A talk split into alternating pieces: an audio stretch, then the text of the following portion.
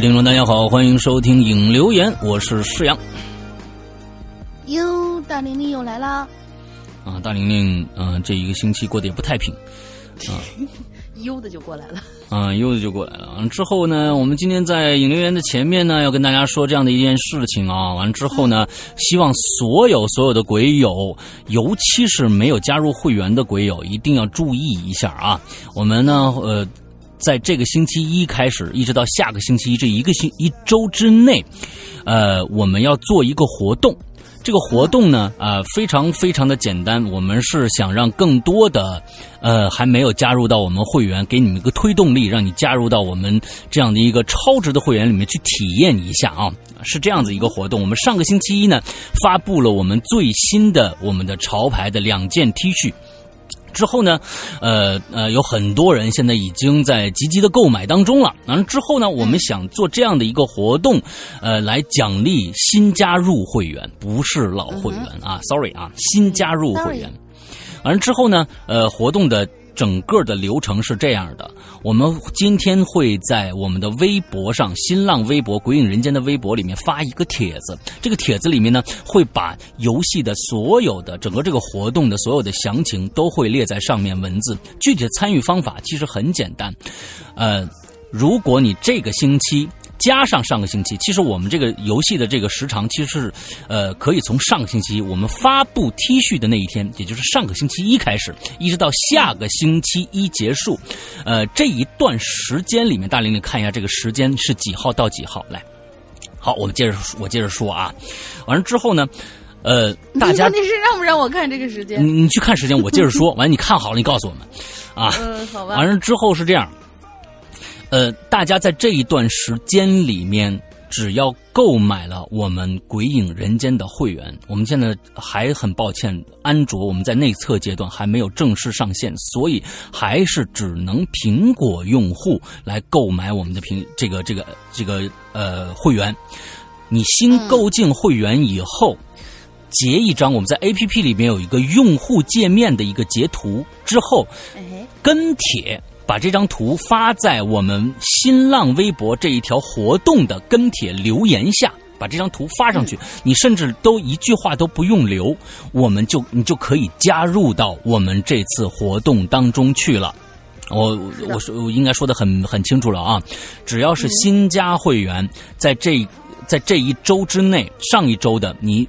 如果也有新加会员，一样可以参加这次活动，因为我们上个星期衣服就发发布了，要不然让大家说，哎，那你早说呀，我上个星期就买了会员了。那好，我们上个星期也算。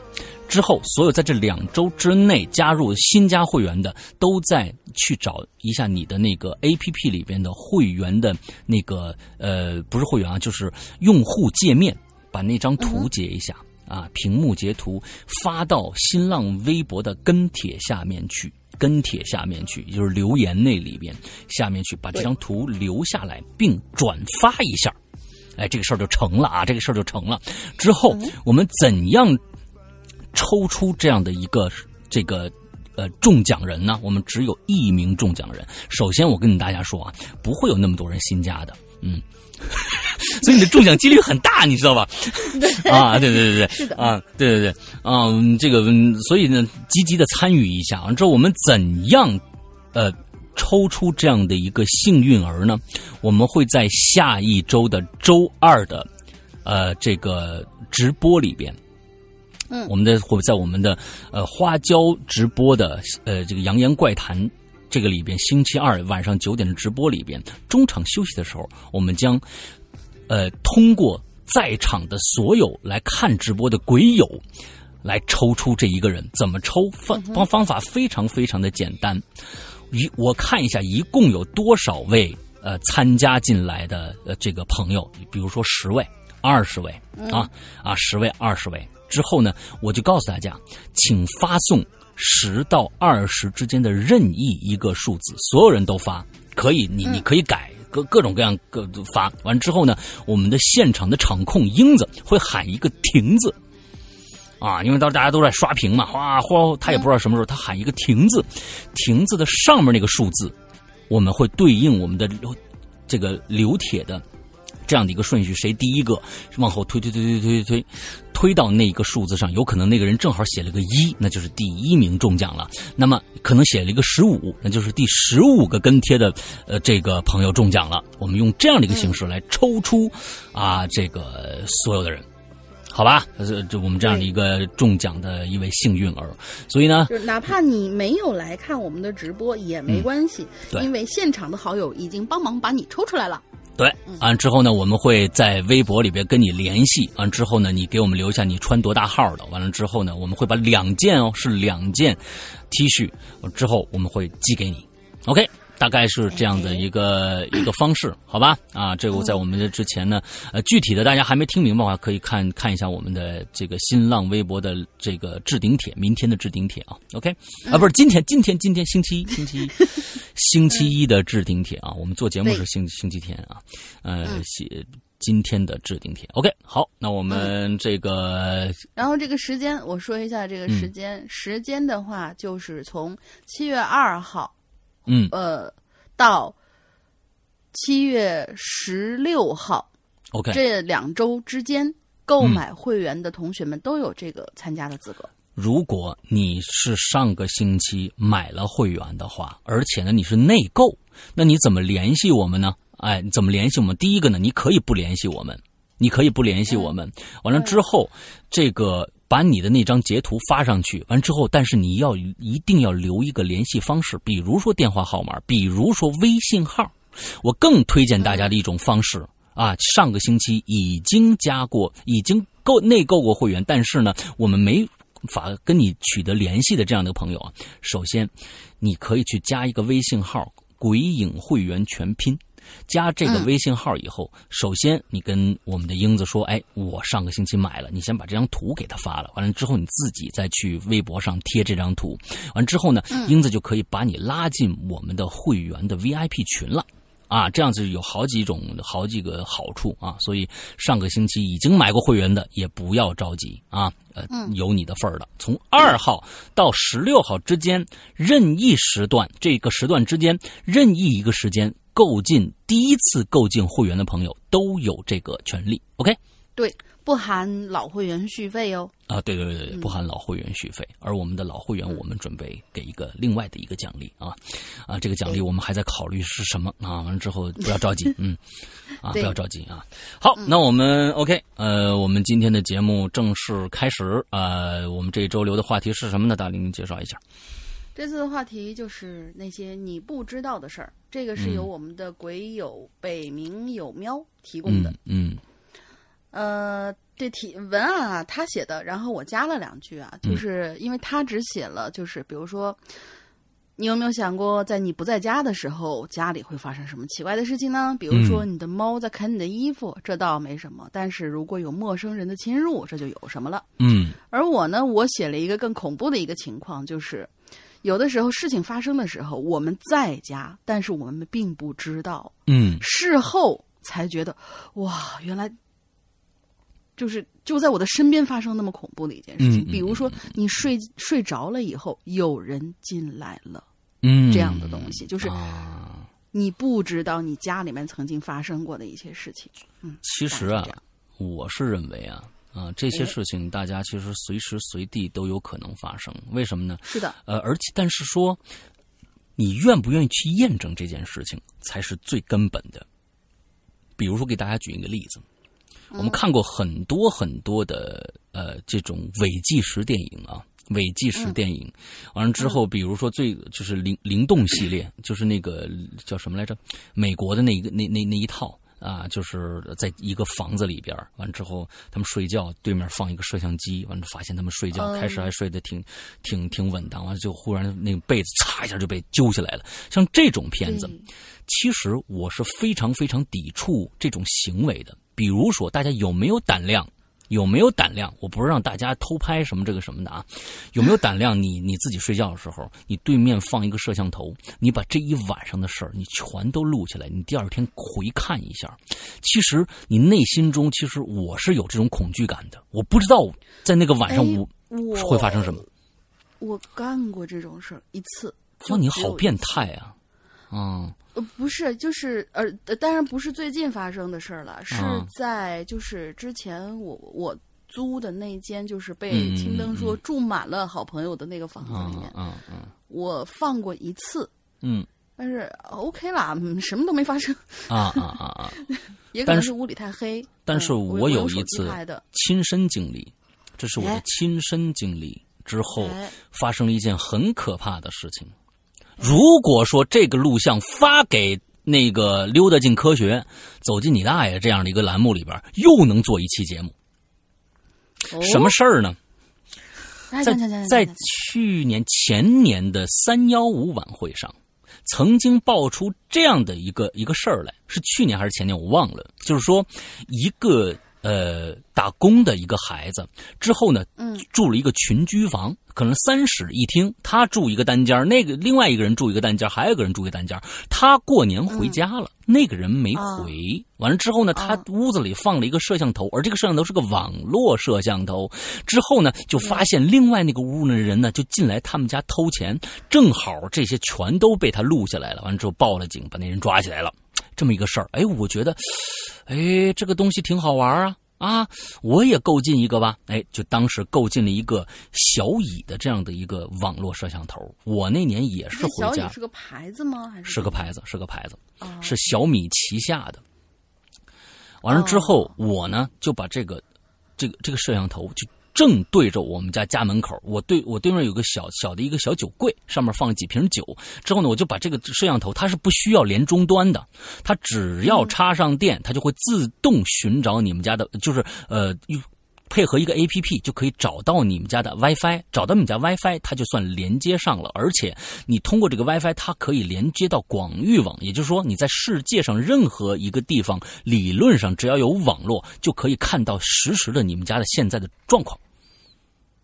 哎，是这样的一个产品啊！我这现在这个乍听之下没什么问题，哎，乍听之下没什么问题啊。对，哎，整个就就，但是啊，其实那年春节发生了一件事情，呃，让我开始觉得很很安全这个东西。但是我觉得这个东西虽然感觉让你很安全，但是会让你对这个家充满了恐惧。嗯那一年呢，它是这样，只要在你的摄像范围之内有任何的异动，比如说有一个东西动了一下，它就开始开启它的录像功能，并且给你发一个推送，让你知道这儿你们家发生事儿了，有有动作，你就赶紧。点击那个链接，你就可以进去看你们家发生了什么事儿。其实整个这个就你你心里想，你就会觉得这个其实蛮瘆人的。你当当你噔推出了一个推送说，请关注你们家有异动的时候，那那条那条推送的时候，你点进去的时候，你的你的心情是忐忑的。但是在那一年春节三十儿晚上，我收到了不下四十条，啊，哎，我收到了不下是四十条，放炮吗？对，所影响的？是因为周围有人放炮，而这个炮它会有一个闪光，闪光一亮，你的屋子就会亮一下。完了之后，它就会给你发送一个说你们家有异动，有人开灯了或者怎么着的，你就会点进去看烦。啊，这个事情。但是这是一个很可笑的一个事儿，但是在这可笑当中，我看到了一条非常有趣的视频。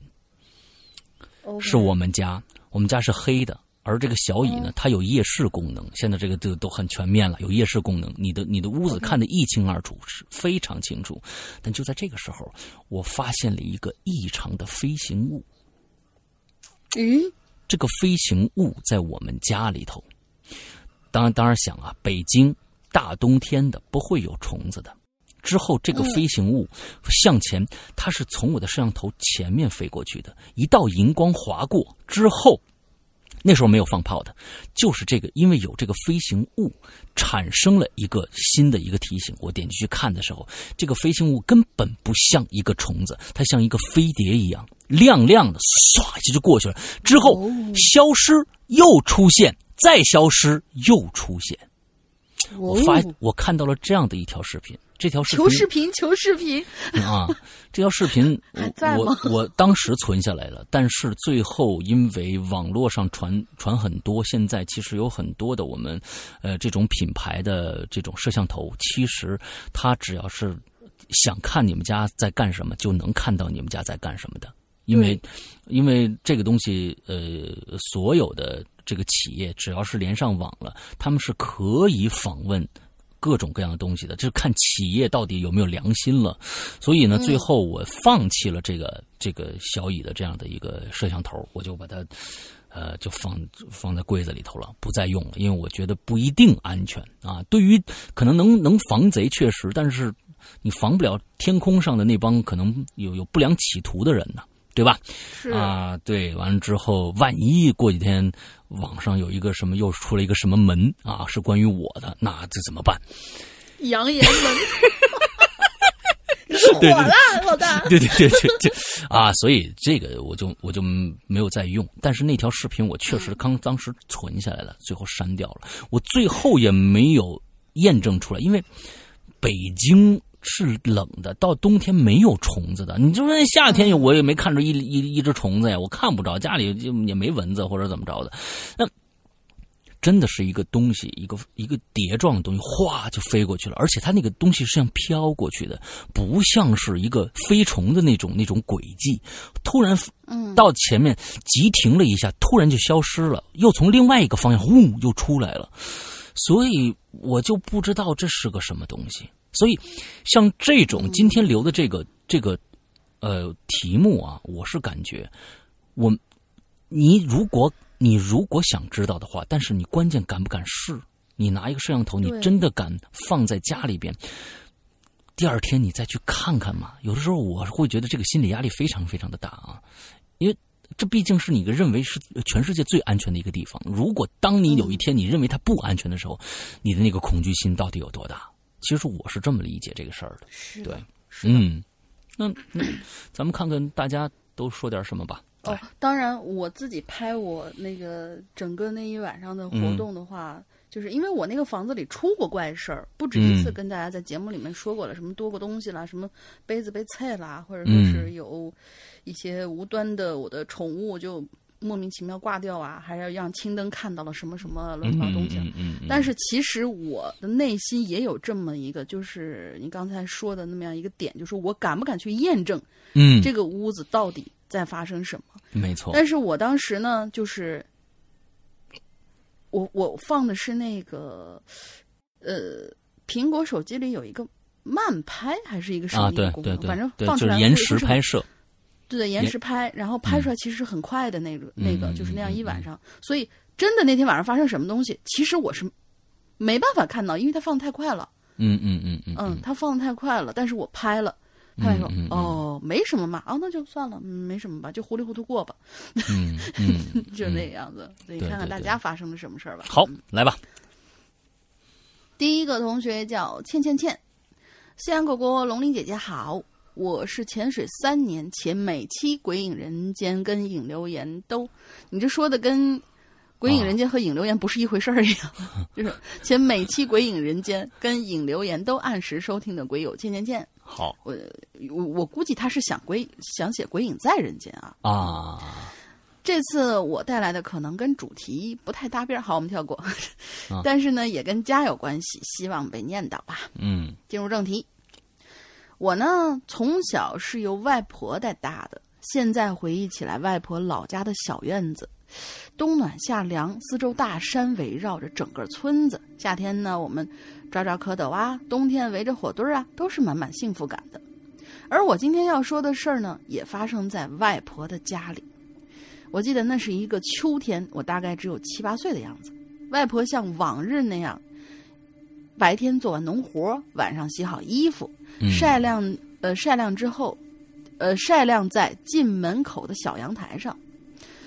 这里要形容一下老房子的结构，整个房子是由是以，哎，以墙为石还是以石为墙？由墙为石，地为水泥。哦，是墙上是石头，地上是水泥。哦，就是由墙为石，地为水泥，顶为泥瓦的构成。嗯，从房子正面看呢，是一个地面抬高的一个台阶，房子也就是建在整个的台阶之上的。对，而房子的正面的左边是双开的大桃屋，桃子的桃，不知道它这个大桃屋是一个什么意思啊？中间是一个我跟我外婆睡觉的卧室窗户，右手边拐个角是一个单开的入户门。嗯（括号就是在四川农村房子入口一般就是这样的一个门，然后台阶儿是台阶儿的顶是支出来的，可以挡雨。嗯衣服呢就晾在顶下面的那个中间的位置。嗯哼那一天呢，外婆忙活了一天，很累了，我们洗漱完就睡觉了。当我再次睁开眼睛的时候，估计呀、差不多也就是凌晨一两点的样子，我就模模糊糊的看到卧室的窗户上有个小男孩儿站在窗户上，并且紧贴着玻璃，正在往里看。没错，是贴着，而且是站着，短短的头发，赤裸着身子。嗯 P.S. 因为能够听到他的皮肤粘在粘在玻璃上蹭着那种滋滋滋的声音。嗯嗯，我们就是呃用徒手去抹那个玻璃的时候，嗯会会出现一种很刺耳的声音。我突然一下子睡意就全都没有了。这小男孩就这么直挺挺的贴着玻璃站在那儿，隔几分钟趴着蹭玻璃，然后我就这么死死的盯着看了不知道多久，然后我就睡着了。嗯估计太害怕了。但是不知道睡了多久，我又再次醒过来，第一时间我就转头看那窗户。可怕的是，那个小男孩还站在原来的位置，还是那个贴在玻璃上的动作。我当时直接吓得双手一边使劲推着外婆，让她赶紧醒过来，一边转头看那小男孩还在不在。推了几下，外婆醒了，就问我怎么回事啊？我带着哭腔说：“外婆，我看见外面站着个小娃娃。”外婆一听就抬起头来看窗户，愣了几秒，就说：“这样吧，我跟你换个位置吧，你睡里边来，我睡外边去。”后来我就跟外婆换了位置了。外婆呢，也时不时的往窗户那边看，然后就安慰我说：“呃，别怕啊，啊，你看错了，估计是晾在外面的衣服影子。”嗯说明外婆也看到了。后来呢，外婆就唱着小时候一直哄我睡觉的童谣，我就慢慢在外婆的歌声中睡着了。嗯到第二天醒来，没有看到那个小男孩了，之后也再也没看到过。当时年龄小，我就是这样被外婆善意的谎言给蒙骗了。后来慢慢长大，回想起来这件事儿，我估计当时啊，外婆肯定也被吓到了。那个小男孩当时他一定是看到了，只不过怕我小，怕吓着我。现在外婆身体也慢慢变得不好了，真的很爱很爱，呃，真的很想爱我的外婆，好好的。但愿每一个老人都能健健康康。嗯，希望被读到。然后他后面又跟了一条，是在嗯好几层之后，我就并到这一条来了。他说他又想起一件事儿，不过这件事儿是发生在别人家的，是发生在我们所在的城市里的房子的同小区的一个业主，嗯是一个嗯，比较惨烈的事儿。呵，嗯，当时是二零一六年的夏天，可能这个夏天炎热的天气会让人情绪比较，呃，暴躁吧。我我嗯估计他是想写暴躁。我们这小区的名字呢就不透露了，是属于一个某是属于某一个很大的房地产开发商的，嗯具体发生在几号不记得了，因为是通过我妈妈知道的。这件事发生以后，整个小区的都人都人心惶惶的。出事那天下午，平静的小区出现了罕见的救护车和警笛鸣响的声音。嗯但那时候已经是傍晚了，两辆车，两种车同时停在了离我家那栋楼不远的十二栋的楼下。嗯我妈呢就看着从车里啊出来很多很多的警察，还有几个护士，一起进了那栋楼。不久以后，一个面上盖着白单的担架就被抬出来。我妈当时被吓着了，但还是忍不住好奇心前去了解。嗯，当妈妈赶到的时候，楼下已经围了好多人了，也包括我们的邻居王阿姨。妈妈就问问王阿姨说：“怎么回事啊？”说是这个十二栋七楼啊，有一家业主的岳母，下午大概六点左右的时候，因为整个下午联系不到自己的女儿和孙女，就跑去他们家房子去查看，发现自己家的孙女已经倒在了离门口不远的地方。而女儿倒在了客厅的血泊之中，一动不动，满屋子到处都是血，有凶有凶手的脚印儿，有孙女儿跟女儿挣扎的痕迹，而当时那位女士跟小女孩早已经失血过多去世了。大概这位年过半百的老婆婆从来没见过这种场面，一下子就尖叫起来，边哭边喊：“救命！救命啊！”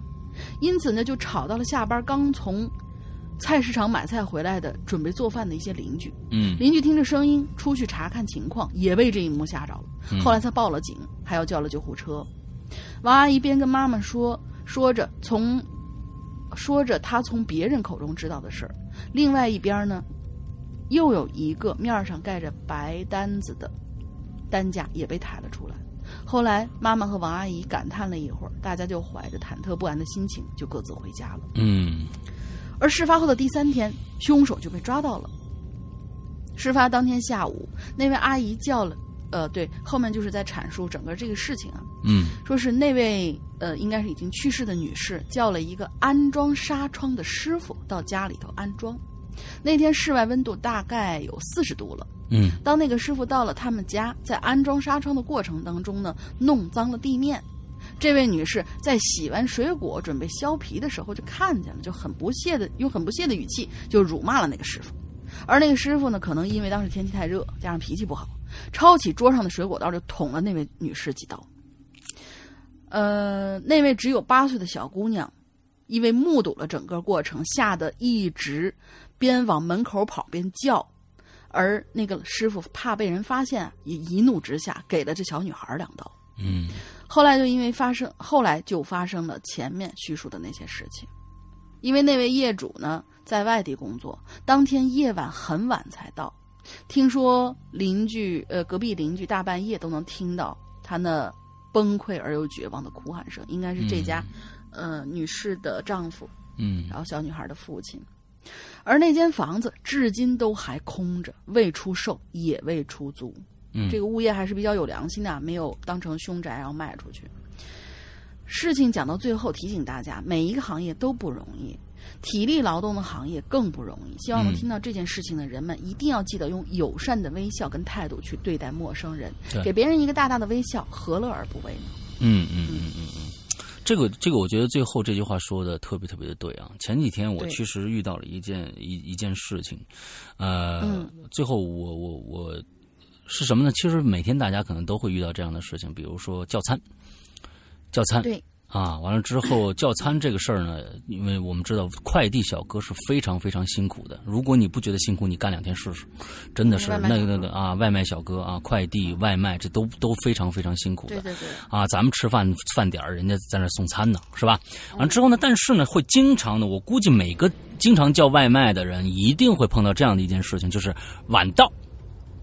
嗯，哎，他没有按或者洒了，啊撒了，我觉得那个那个事儿，我觉得就是就根本就不算事儿啊。我觉得就是撒了，那这个这这个我都都可以理解。但是晚到这件事情呢，我第一个我对迟到这件事情比较在意啊，比较在意。但是呢，嗯快外卖小哥，我是肯定会理解的，因为我的天呐，一到饭点儿，他可能同时要送三三五个，还得保证质量，还不洒或者怎么着的，哎，完全没问题。但是其实啊，我认为这是行业内部竞争的一个一个。其实我那天是给当时我叫外卖的某就外卖的这个打了客服电话了。嗯因为这位小哥呢给我打了个电话，说：“师傅先生，我准时到不了，能不能多等我半小时？”我说：“没问题。”接着他又说了一句话，这句话把我激怒了他说？先生，能不能帮我点个赞？哎我说：“呃，为什么？”他说：“如果没有这个赞，我这单就算白送了。”哦，对对对，我也接到过，就是经哎常会接到，送完之后会有这样的短信。但但是我说你晚到，我可以理解你，但是点赞，因为你并没有我们这个是我们是个契约制嘛，对吧？我们我们是一一码呃论一码，这个你确实没有及时给我送到，那么这个赞我是肯定不能给你点的。但是你如果晚到半个小时，那我是可以给你点赞的。呃不不不不，晚到半个小时我是可以理解你的。接着他说，那我就不能保证半个小时送到了，他开始威胁我。我说好，居然还有威胁的这个事儿，他开始威胁我。完了之后呢，我说好，我们不谈论这件事情了。OK，放下吧。之后，我就立马给他们的服务电话打了一个，我说这个东西啊，我说你们作为企业来说，你们应该想一想了。这是一个服务的一个一一个一套流程。如果说在送餐的这样的一个一个一个制度里边，如果每一个送餐师傅都把我能不能拿到这个赞，或者是能不能及时能送到，就是说，起码就是说他准时送到，他自己点了一个完成嘛，对吧？他说你能不能帮我点个完成？不是点赞啊，是点完成。这单生意已经完成了。说如果把这个放在第一位的话，我可以理解他迟到，因为送的太多了。但是我在这个整个东当中，我还要，呃。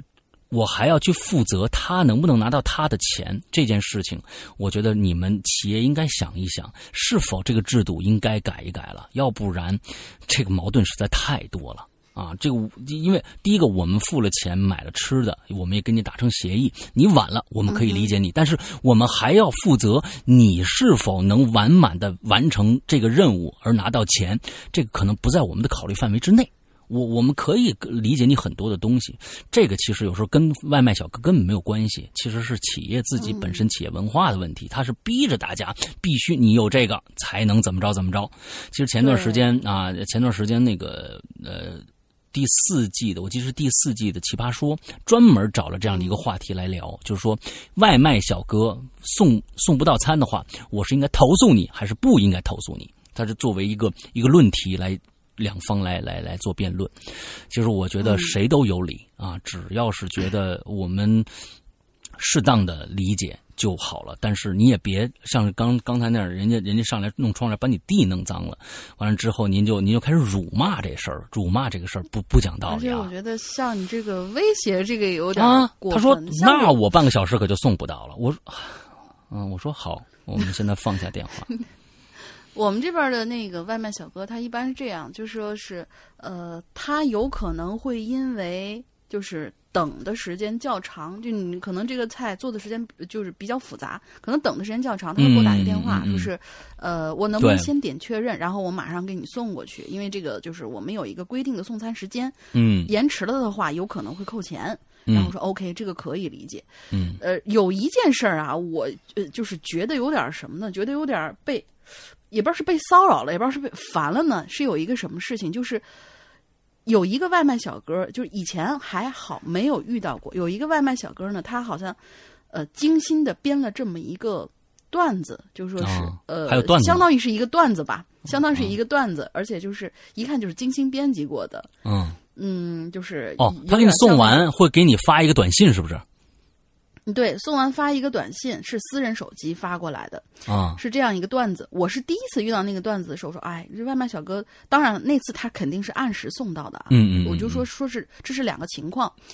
然后呢，他就给我发完以后呢，我说是，嗯，就说，哎，这个段子还蛮有意思的啊。然后我就说，嗯，呃，为了奖励你这个段子，好吧，我就去，因为我经常是什么，我经常可能。你这吃着，你就忘了给他那个评论或者点赞了。然后你下一次吃的时候，哎呀，上一个小哥还没给人家那个就是那个点一个评论呢。然后我就赶赶紧去上去点评论去。结果我这次就很及时的点了评论。好，就这一个评论，我估计他们平常啊，职工宿舍都在一起。然后一看，哎，这一招管用。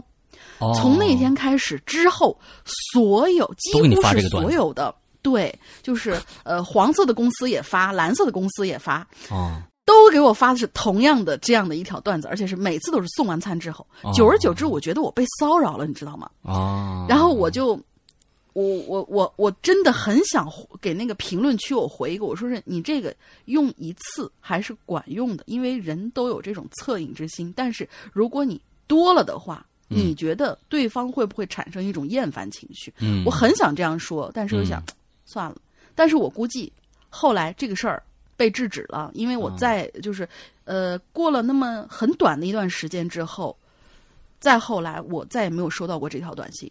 嗯，就是他的是每一个人不同的号码给你发过来是同样一个内容。他们可能觉得，哎，这个写的好有才呀，呃，而且就是你也不能期望卖在也挺开心的。这个外卖小哥每个人都是段子手，这也不现实。但是其实我在这儿想跟大家说，今天咱们这其实讨论这个事儿，完全一模一样的啊。讨论这个事儿已经脱离了我们今天讨论的这个话题了。但是刚才说到这个 这个这个时候呢，我觉得啊，其实有一句话，我觉得那天是我是在这个呃奇葩说的讨论这个话题之间啊，我听到了一个这样的一个一个事儿，就是说。嗯，他们在呃反驳呃反方的这个时候用了一句话，我觉得这句话说的特别好，就是说我们在享受别人服务的时候，我们什么时候每一次都跟人家点赞呢？完了之后，我们只要但凡受到一些啊这个切身利益上的一些伤害，我们就一定会投诉人家。所以点赞的数量其实还没有投诉的数量多。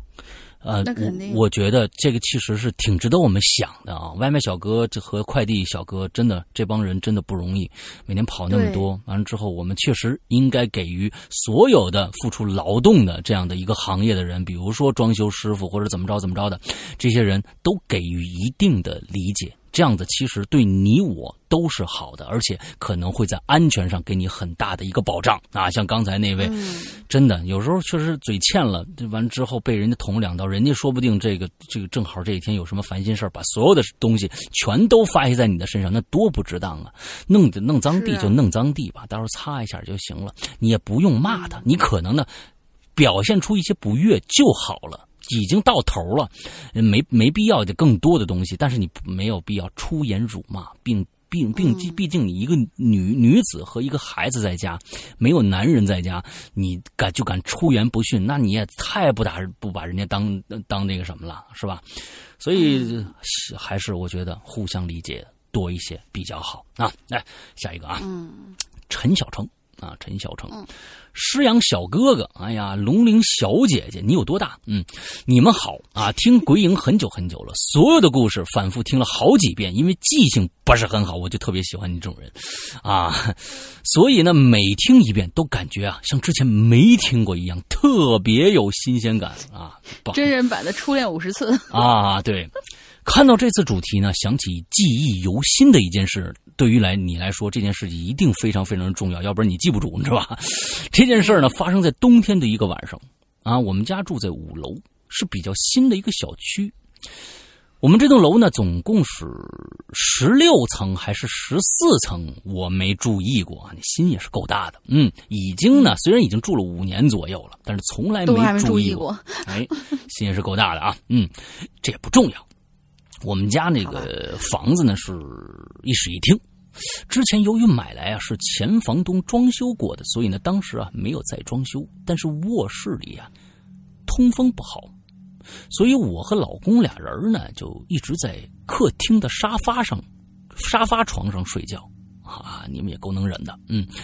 进门的地方呢有个长凳，包包之类的进门啊就放那长凳上。那天晚上，啊，故事开始了，一切如常。我们大概呢十一点左右就睡着了。老老公呢会看手机呢看的久一点，这一般呢也不会超过两点钟。我的天呐，十一点到两点钟是仨小时，我跟你说啊，啊。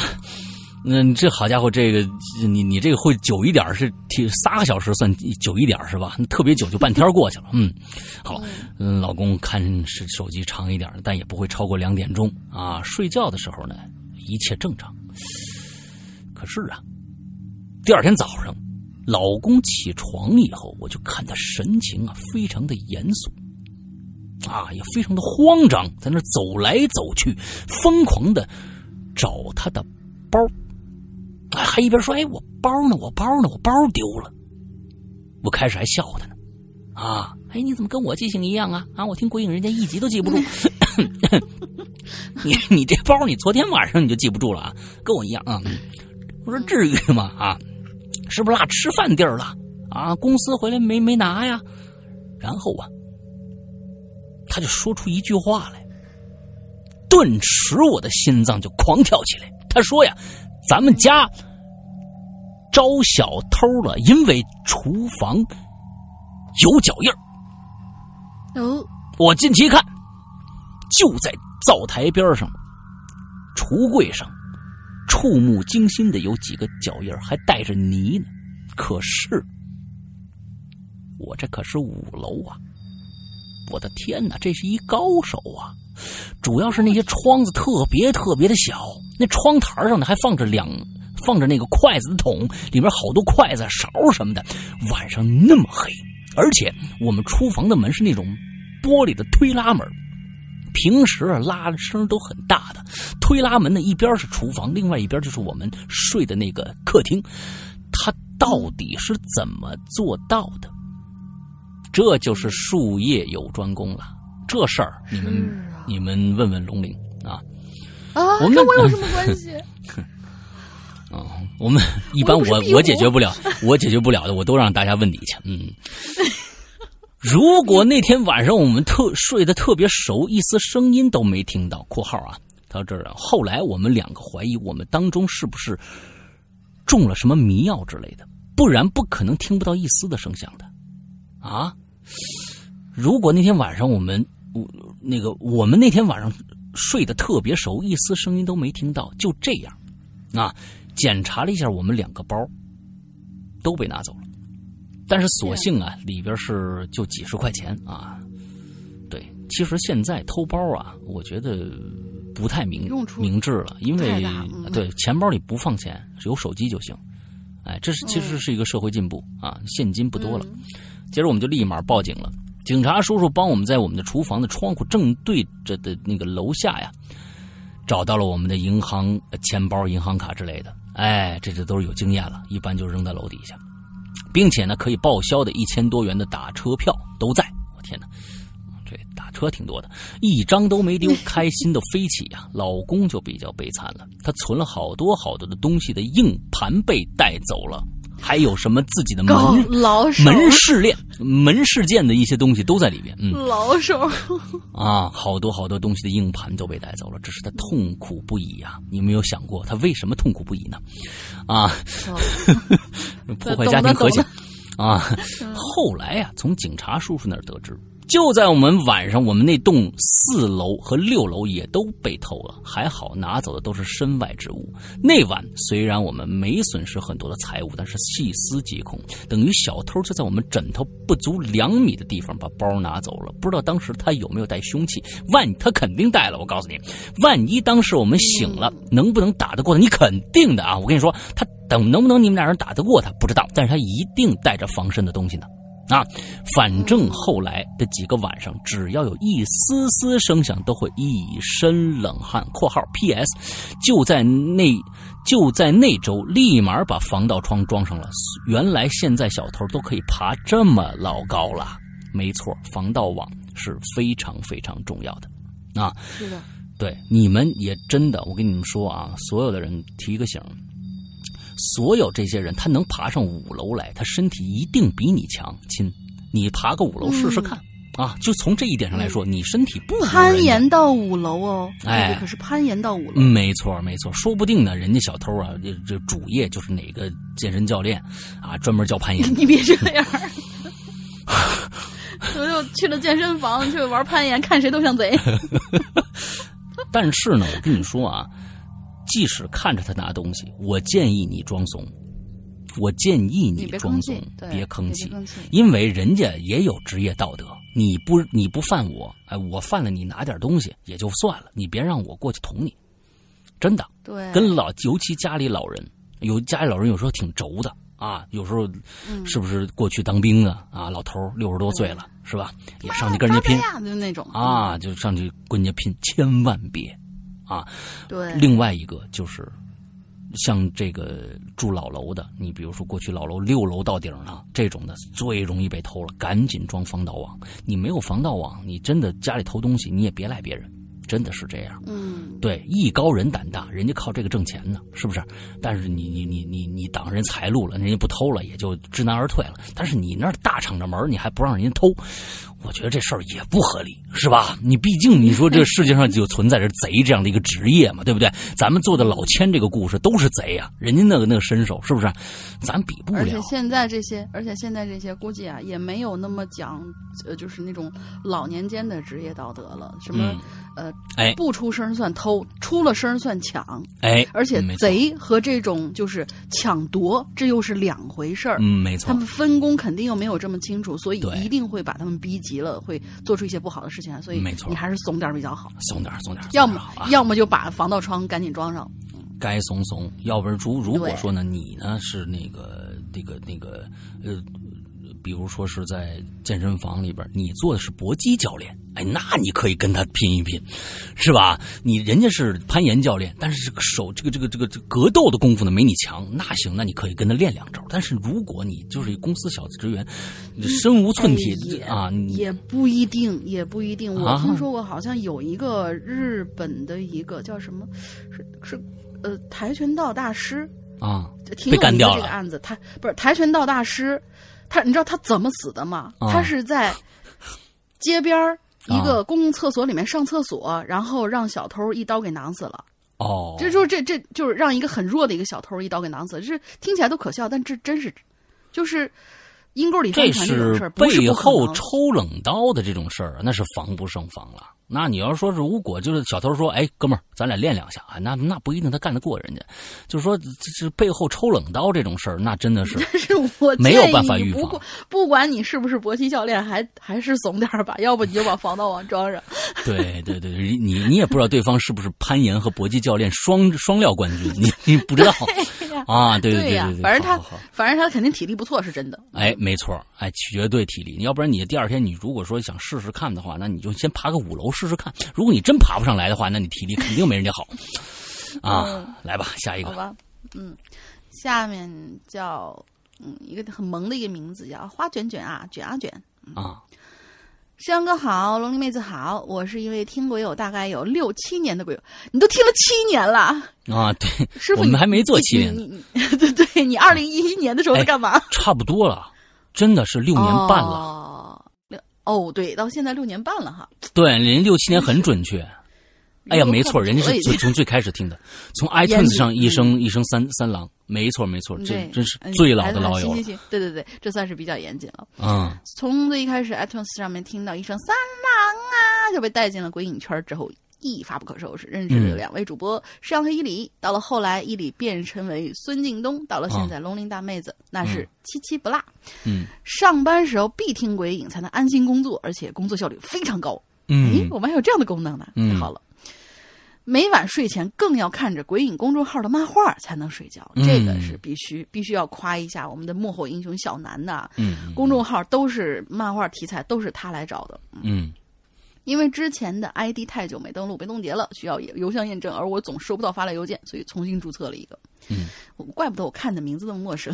嗯，其实，在我身上发生的灵异故事啊，挺少的，更多的都是被鬼压床之后看到或者听到一些什么玩意儿，或者说因为作死在鬼节对着镜子自拍，拍到了小伙伴儿啥的。哦既没有离奇曲折的故事背景，也没有跌宕起伏的故事情节，所以总觉得吧不够格在影流眼里现身。哎，那不一定，你可以讲讲你逗逼的事儿嘛。嗯但是呢，想着跟随鬼影这么多年，我决定不能再潜水了。嗯，就算故事情节比较少，我还我前面废话啊，故事毅然情节比我前决然的面废话还少。毅然决然把氧气拔了，是吧？嗯，对浮上来了啊。对，就算故事情节比我前面废话还少，我也不管了。第一次回帖讲一个亲身经历关于手机的故事好了。好，很多人呐，每晚睡觉的时候都喜欢玩着手机入睡啊。我们下期话题可以嗯留个关于手机的，好久没有讲关于手机的事情了。嗯那么，当你放下手机之后，漫漫长夜里有没有想过手机会发生什么你不知道的事儿嘞？哎，那是三年前的一个晚上吧。嗯 好家伙，你这白天晚上不分呐！那时候我还没结婚，从小呢就是一个怕黑的妹纸，一个人睡的时候从来都不敢关灯，看到黑夜就心慌的那种。嗯但是我妈也是，所以呢，我那天呢就跟着我妈睡一张床，睡到半夜的时候，我就被一种奇怪的女人的声音，以及我妈迷迷糊糊喊我的声音给吵醒了。我听我妈在那喃喃着问我说：“说女儿啊，是什么声儿？你怎么这么晚还不睡呀、原来是那个奇怪的女生把我妈也给吵醒了。嗯我妈以为我呢在看手机视频啥的发出的声音。我这被她吵醒以后，我就半天没缓过神来，最后摸索着才发现，这个女生原来是从手机里发出来的。哦，这个时候我才注意到我的手机屏幕是亮着的，屏幕上显示是拨出电话的界面，并且开着免提。手机里一直在重复着“您输入的什么什么错误，哦。请重新输入”之类的声音。我当时睡懵了，反正大概就是这种电脑的声音，哎。我瞬间就是睡意全无啊！这种情况一般都是在，比如说你你要给对方输入你的身份证号码，或者输输入什么密码的时候，才会出现这种声音。哦要不然，对呀你比如说你要给其他你误按误按了一个号，随便说这此号是空号，请请对对对对对，对。会是这样的？啊。嗯而且还开了免提，这可是两个键啊！嗯嗯，反正我瞬间睡意全无，赶紧按了挂断键，这才恢复了黑夜的宁静。然而，在我点开手机通讯录的时候，发现手机记录里面有好几条通话，嗯号码都是六位数的随机数字，其中还有一个九五开头的一个号码。第二天我百度了一下，是某呃支某宝的客服电话，拨号时间是从凌晨十二点左右开始，到我被吵醒的那一刻，哦，不断的重复在拨嘛，意思就是哦，呵，这是什么意思？是拨你那儿去了吗？这电话？我会把它剪掉的。啊、算了，我不不用剪了，是我的，是我那个就是安卓备用机，不是这两天开始测试了吗？就把它开了机了，就是忘了刚才忘了 一个短信。嗯反正此时啊，我是完全没有了睡意，想着那几个自动拨出的电话，我就毛骨悚然呐、拿着手机查找看有没有什么其他异常呢？发现我的短信里有好多条自动发出去的短信，有几条发送的内容是六位数的随机号码，嗯收信人的号码也是奇奇怪怪的随机随机数字，嗯，还有一些内容是发送一个地图的位置。我点开地图一看，只觉得心跳都漏了半拍。这定位不是不就是我家此时的定位吗？嗯嗯嗯嗯嗯，我当时第一个想到的就是，会不会是家里又除了我和我妈之外，另外一个人动了我手机啊？那肯定是啊，因为大半，因为大半夜，我当时想着，这这这这怎么这是灵异啊，什么吓人呢？反正就就这么瞎想。嗯总之这个晚上反正肯定是没法睡觉了，我就拔掉手机卡，关掉 WiFi，打开了飞行模式，把手机放在床头柜上，开着台灯，就这么半躺着盯着手机，模模糊糊、迷迷糊糊的熬过了这后半夜。第二天呢，我就把昨天晚上发的事儿、发生的事儿截图发给当时还不是我老公的我的男朋友。然而，当我打开相册准备发截图的时候，猛地就发现这手机相册里多了一张照片。我靠，我点开照片，我点开照片看了好久。等我看明白之后，我那个心鸡皮疙瘩呀！照片整个色调都很暗，拍摄的角度是手机放在地板上，从下往上拍的。我靠，照片画面的右下方是我家的床头柜，左下方是我家的床边儿。照片上面的部分挂着是挂在我床头柜上方的空调，空调外壳上还有两个反光点儿，非常明显是开了闪光灯拍照拍摄的。我去，这个太恐怖了。对对对对对，这这这个这这个比我手机自动往给别人发图片还恐怖这个事儿。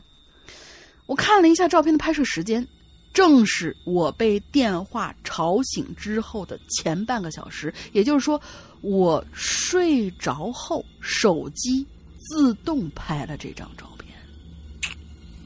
我跟我男朋友讲了这个事儿，其实白天想起来这事儿啊，似乎好像没有那么的恐怖。因为考虑到通话记录里面有支支某宝的客服电话，所以男朋友说大很大可能啊是手机中了某种绑定的病毒，或者被黑客给黑了。嗯再之后呢，我就把手机重新恢复了出厂设置，把银行卡以及支某宝的密码重新设置了一遍。嗯自此之后，手机再也没有发生什么奇怪的事儿，这事儿也就这么过去了。嗯好了，大爷的故事就讲完了。虽说事后想想并不是那么恐怖灵异的事儿，但当时真真的是把我给吓到了。嗯，所以这个经历也提醒我以后啊，别老有事儿没事儿去连一些来历不明的 WiFi 呀，和点开一些乱七八糟的链链接呀什么的，维护网络安全，你我人人有责。哦耶！检查了好几遍，嗯，标点符号应该没有太大错，才敢发出来。那么我就坐等主播念叨吧，祝鬼影越来越好。最后，我把那张手机自动拍照的照片发出来给大家看看。你看到了是吧？看吗？对，呃，首先我想问你啊，请大家登录“鬼影人间”官方论坛 bbs 点 greenclub 点 net，嗯，就可以看到了。我想问你，你要说什么？这件这张照片是在是他枕头旁旁边拍的，还是在地上拍的？嗯，那个仰视的角度非常的大，应该是在地上。用他的话来说，应该是在地上。我我我再我再打开猫眼啊！我刚才把网页关了。所以，我可以跟大家说，如果说最开始我们没有听到第二天的事儿的时候，我认为这就是一个黑客入侵的一个故事，非常非常简单。我相信他用的是不是呃嗯某某某某某卓？嗯啊，但是如果是在枕头边上。拍上去的那，那一定是黑客侵入了。那么，如果是在地上拍的，你看到的手机是在枕头边上。我想问一下这位同学，我又看到了这个这个照片，我想问一下这位同学，我看到了你说的那个角度，大概是比床要低，但是我不确定你这个是床头柜的一个高度，还是地面这个高度。如果是地面这个高度的话，你家这个床未免有点太矮。嗯，所以我是认为，如果而且应该是被立起来以后拍的，嗯，因为你手机肯定是平放的嘛。对，所以我是认为，如果是在他躺的原来他拿到手机的那个位置的附近拍出来的照片的话，那我们可以都用一些可以解释的方法去去去去说。但是如果这个张照这张照片是完全不是他在被那个声音吵醒以后拿到的那个位置拿到这个手机拍摄的，那。这件事儿可就恐怖了，大家这是非常非常恐怖的一件事情了。那是谁把它拿出来？先在底别的地方拍一张照片再放过去的？对，拿起来，而且就是一般情况下，我们的前置摄像头是没有闪光灯的，一般都是吧？应该。嗯嗯嗯。它这个上面是开了闪光灯，反射的光点在他们家的空调上面，那也可能是背着开的。其实我是认为背着拍的话。呃，是就是开闪光灯什么的，这些对于黑客来说，如果侵入你的手机以后，那是这这是非常非常简单的。不是，他这个角度明显是正对着，因为那个闪光灯的那个那个轮廓形状很明确。对，是这样子，就是比如说有人拿起来啊，然后用背面对着你拍了一张，然后又放下。那比如说，除非你告诉我，当时你的这个手机是扣着放的。对啊，那扣扣着放很很正常，我就是扣着放手机的。嗯，我就是扣着放着，因为它会亮嘛。我就是扣着扣着放手机的。那那这这就很好解释了。如果是就是在他拿到手机那个位置、那个范围，感觉像在那儿拍的话，那我觉得没什么可怕的。但如果说根本不是在那儿，你比如说我收到了一张站在窗台前拍我们家楼外的一张照片我操，那多他妈恐怖啊！甚至是从我们家窗户，是从我们家窗户外边拍我们家里边的照片那他们更恐怖了，所以说，就你你们家的那个难度略大了一点，因为你们家住的太高了。啊，那如果真能能干这件事情的人，那那已经已经超乎了这个，就是啊，对，就是攀岩高手这样的一个啊，对对对。所以到底是什么？不知道。对，而且我还想问一句啊，就是你的整个你描述的这些情节，我发现你没有描述的有一个地方，我想问问你，因为它看起来特别像是一个。皮衣或者皮手套的一角，在你的照片的右上方，当是不是你家里面的摆设？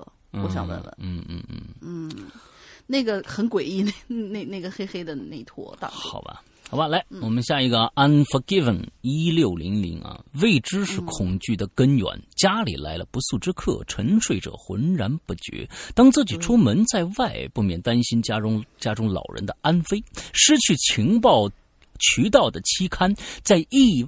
在意的人物事物下落不明，当危险来临，我们无从感知，无从防御，是祸是福是祸，只是运气的事儿。啊，他开始有一个这么一个开篇的这样一个啊，嗯嗯，啊。我看看能不能用什么歌把它唱下来。啊，好，几年前啊，我听我们家一位亲戚说，他的老邻居啊，经历了一件惊心动魄的盗窃案。你看，这种这种在家不知道的，一般都是跟盗窃案发生的这个几率比较大啊。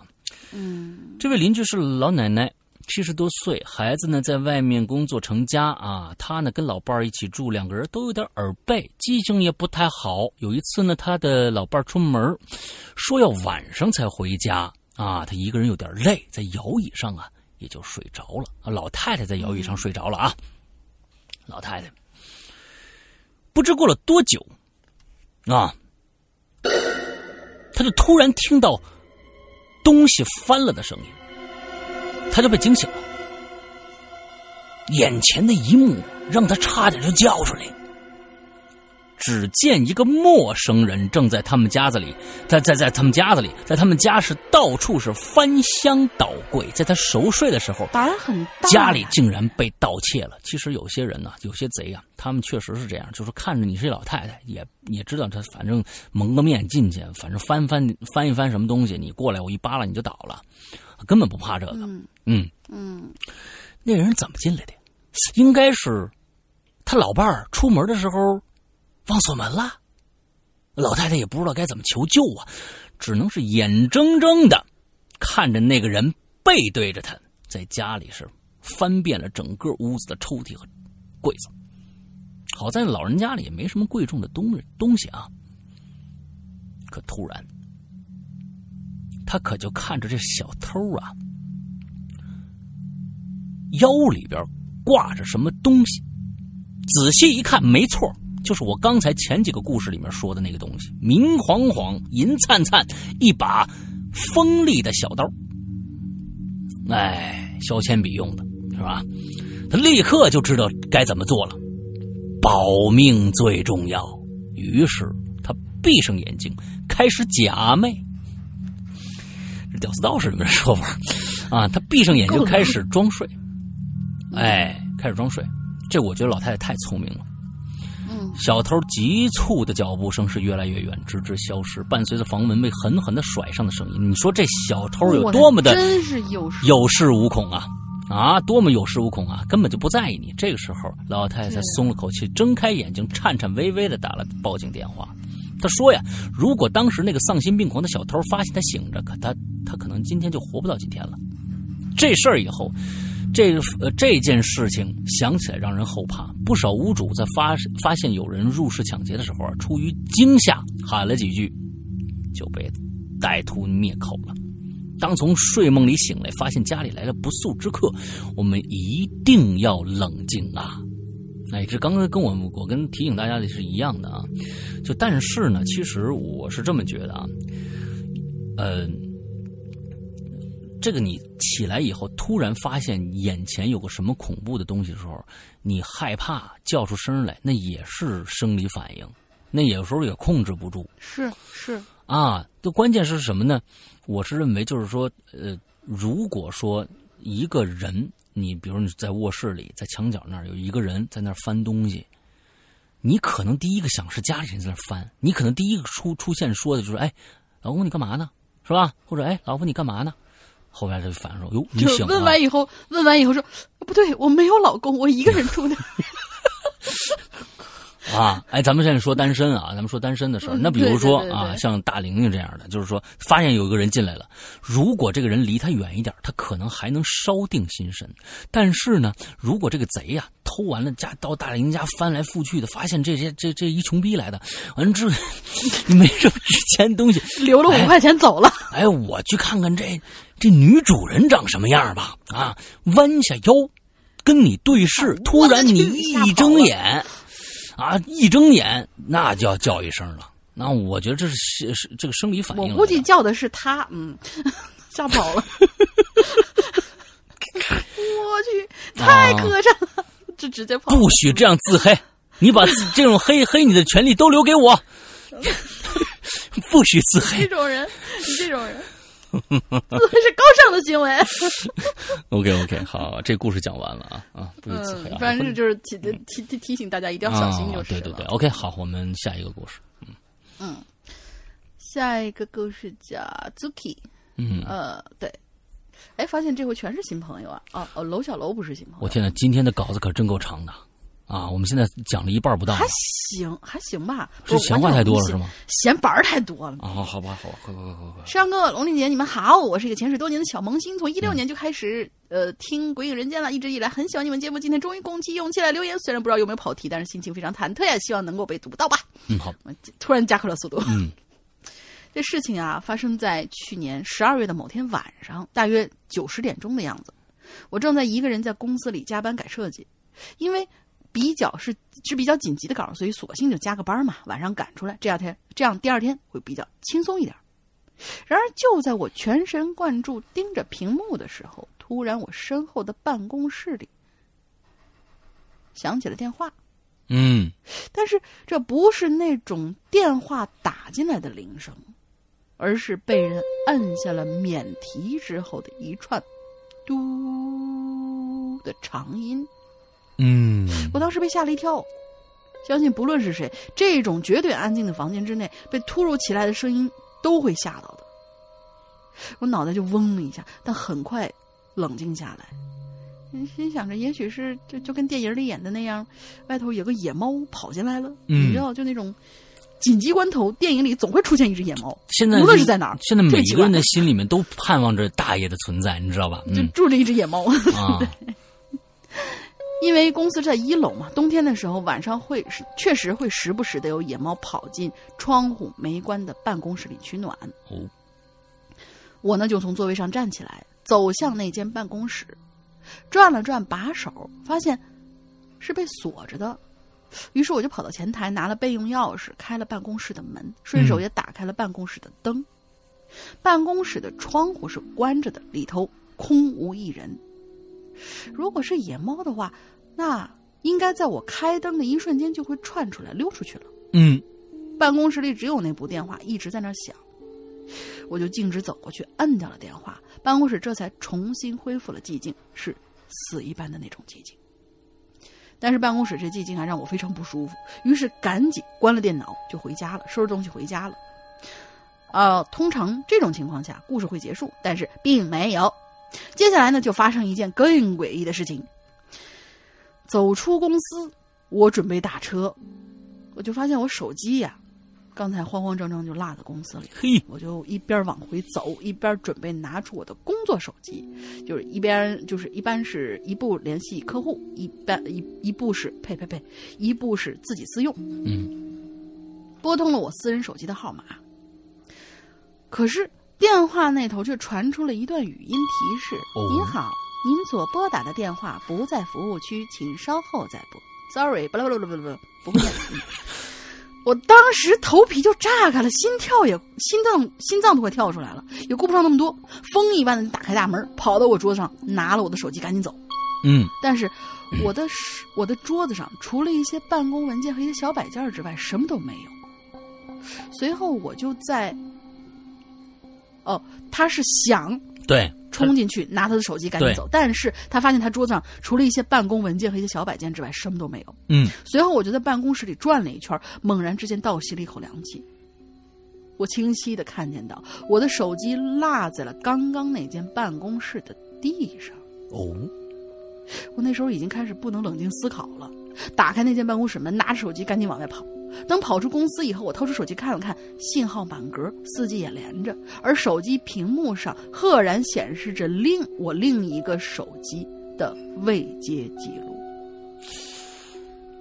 哦，反正从那天晚上开始，我再也不敢一个人在办公室加班了。我至今都不清楚当时是办公室信号不好，还是被什么其他东西给干扰了。那你那手机是呃你自个儿带进去的吗？还是嗯它莫名其妙的出现在了已经锁住的办公室里面？那就恐怖了。不，他关键是说是你在哪儿，就是就是你带进刚才那个办公室也好，他放在办公桌上，你可以说，哎，我是刚才我落在这儿了。那因为经常你是是骑驴找驴嘛，你拿着这个过去按那个把它放那儿，也你自己根本没有意识。但是如果放在嗯地上的话，那可就解释不清楚了。你不可能把它扔在地上，对吧？对呀、嗯而且就是因为我们就是，比如说，如果这个地方没有什么灯之类的东西，嗯我们会拿手机照个亮打进去。那我随手也肯定是放在桌子上，嗯可是它现在在地上，而且你出去的时候，你都没有意识到你应该拿着手机一起出去吗？嗯你锁了这间办公室的门，，OK，嗯，所以这这这个事儿很蹊跷。对，故事到这儿就结束了。希望鬼影人间越办越好，希望更多的鬼友，呃，能听到更多鬼友的一些小故事。OK，其实上面这个事儿啊，就是就就要拿到那个那个《荒宅迷照》里边，特别好解释，因为磁场啊，你手机炸了都有可能 啊，你开不开窗户都有可能。手机炸了是有可能的，但是他自己突然出现在哪儿，那就有点奇怪了。啊，好吧，嗯嗯，好，下一个楼小楼呃呃啊什么你要不要连？不是这样，我楼小楼的我来念，哦这太短了特别短，然后啊下一个呃略长一点，然后你来啊。，好，楼小楼说：“是是阳哥大玲玲晚上好，你这个真的是在混帖，我告诉你，不是看在你嗯嗯是吧嗯的面子上，是我们入选作者的面子上。嗯，你这个短段子有点太短了，下次一定要落上两个以上这样短段子。这有句诗呢，啊对，呃，三楼花卷小姐的那个配图啊，大半夜真是吓了我一跳。虽然我没有认真去看，因为我怕看出什么来，牺牲了睡眠。嗯嗯。呃，进入他的正题，有句诗呢叫做“随风潜入夜，润物细无声”。前几天啊，我发现家里东西有被动过的迹象，因为马上就要出差了，出于安全考虑，于是我在出差之前，在家里的衣柜上面安装了一台小型的 DV，好，伪装的非常好，镜头对着门，看得清清楚楚的，明明白白的。嗯几天之后，我出几天之后，到我出差回到家，立刻就把 DV 的音影像呢翻出来看。画面显示，我离开家没多久，机子就拍摄到了一个陌生的女人进了我家。你不就是想拍这个吗？嗯嗯 女人进入房间之后，东瞧西看，很快就消失在了 DV 能拍摄的角度外。画面继续播放，我继续看下去。我想看到这个女人到底什么时候会出现，结果我只看到了自己推门走进房间的画面。哎，OK，完了这就完了。啊也许是他他从窗户窗户上面就嗯嗯就就出去了嘛。嗯，也许就是刚才那个健身教练。嗯，呃，括号最近没有看球，呃，最近没看球，都在研究球彩了，准备赢了以后买咱们的潮牌或者请大林吃饭。当然还有石阳哥，哦，就是你看这石阳哥是捎带的，你知道吧？对，现在都是先买潮牌，先买潮牌，潮牌又如果。嗯，过去了，那就嗯。嗯，请大林吃个饭，然后啊，嗯。捎带一个石阳哥吧，好，你不能这样，楼小楼，他要是买咱们，老大很记仇的，嗯，他要是挣了那个买买彩票的，不是买那个咱们潮牌那个钱啊，请咱们也吃不了什么好饭。我跟你说啊。那，倒是这啊次没没多少钱啊，咱们那那那那衣服啊，对，嗯，还有折扣呢，嗯。对呀啊，二三八两件，我的天哪啊！二三六，二三六两件，对，二三六两件啊，单买一一三九，你这个东西好家伙嗯啊，嗯，下面一个叫我不是预言家，呵呵科科可可，首先是照例打招呼啊。嗯，首先照例打招呼，啊，是。这样。子啊，嗯啊，好好 OK，山哥、龙玲姐，那个你们好，我听鬼影可能也四年多了，我记得我充会员那会儿幺九八，现在就一二二三八了啊，后面了我就没充了，不是你这什么意思？啊？是来投诉的，对，当时呢，你看看当时苹果多少钱一斤，现在苹果多少钱一斤啊？只准别人涨价，不准鬼影涨价，你这是什么意思啊？嗯，就涨了，就涨了，就涨，爱买不买。嗯，后面呢，我们就没冲了啊，是因为听了冥婚之后啊，被吓得睡不着觉，不敢再听了，太恐怖了。那会儿记得赖赖老大，嗯哦这故事老大讲，对对，我说的，其实现在不讲恐怖的了嘛，大家又不又不干了，就跟我就是做一件白色的衣服，大家要黑的；要做一件黑的，大家要要白的一样。那会儿记得是这个忽男忽女的纸片儿啊，在啊什么意思啊？